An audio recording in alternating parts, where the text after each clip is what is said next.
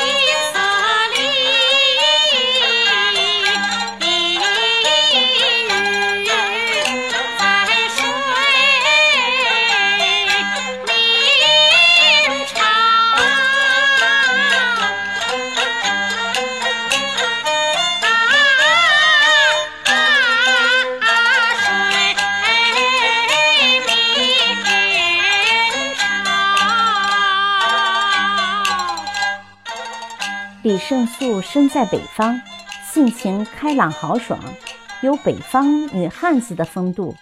河北戏校出身，唱京剧，属半路出家。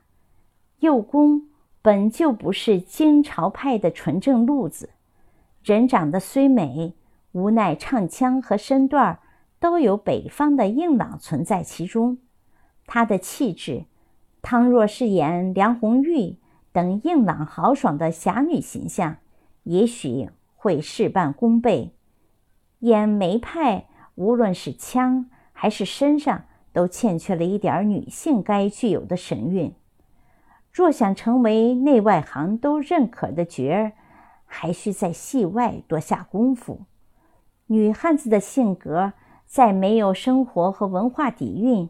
是演不出封建社会大门不出、二门不迈、裹脚缠足小女人的味道的。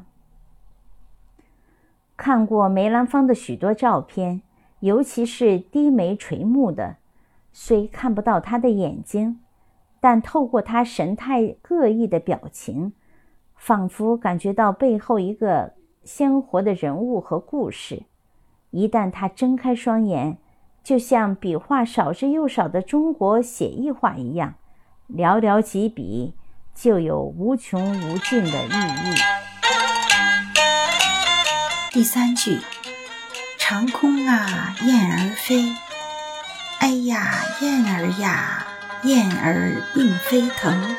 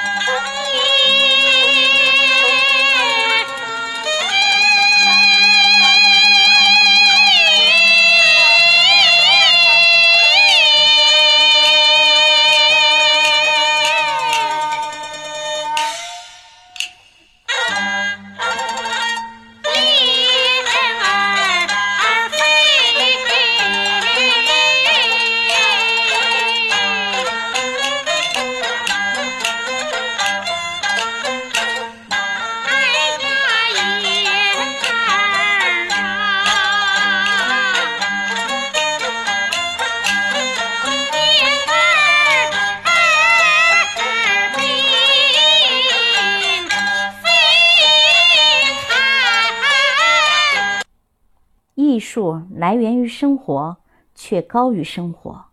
没有生活的表演是空中的楼阁，沙漠上的宝塔。梅兰芳不仅是戏剧的天才，更精于书法和绘画。书画是他创作的源泉，《黛玉葬花》《天女散花》等，就是从这两幅画得到的灵感，才创作出完美生动人物的。那些自认为能超越梅兰芳的张胜素、王胜素们，还是多一些生活和文学的磨练吧。一个篱笆三个桩，一个好汉三个帮。如果自己不能够理解戏情戏理，也可以像梅兰芳那样，能寻求一些大文豪帮自己解剖剧情与人物，也可以学习陆近芳。当年为严豪吴清华进部队体验了三个多月的军旅生活，才学会了拿枪，成功塑造了从奴隶到无产阶级革命者吴清华的形象。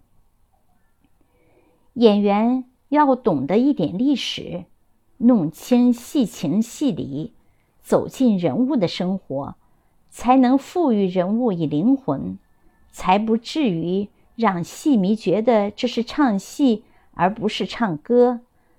所谓“腹有诗书气自华”。高贵的品质与气质，不是一两天就能培养出来的。若想自己的表演水平不受指责，就像裴艳玲说的那样，你还是先把京剧弄明白了，再谈创新吧。最后一句：“闻奴的声音落花音，这景色撩人。”欲醉，不觉来到百花亭。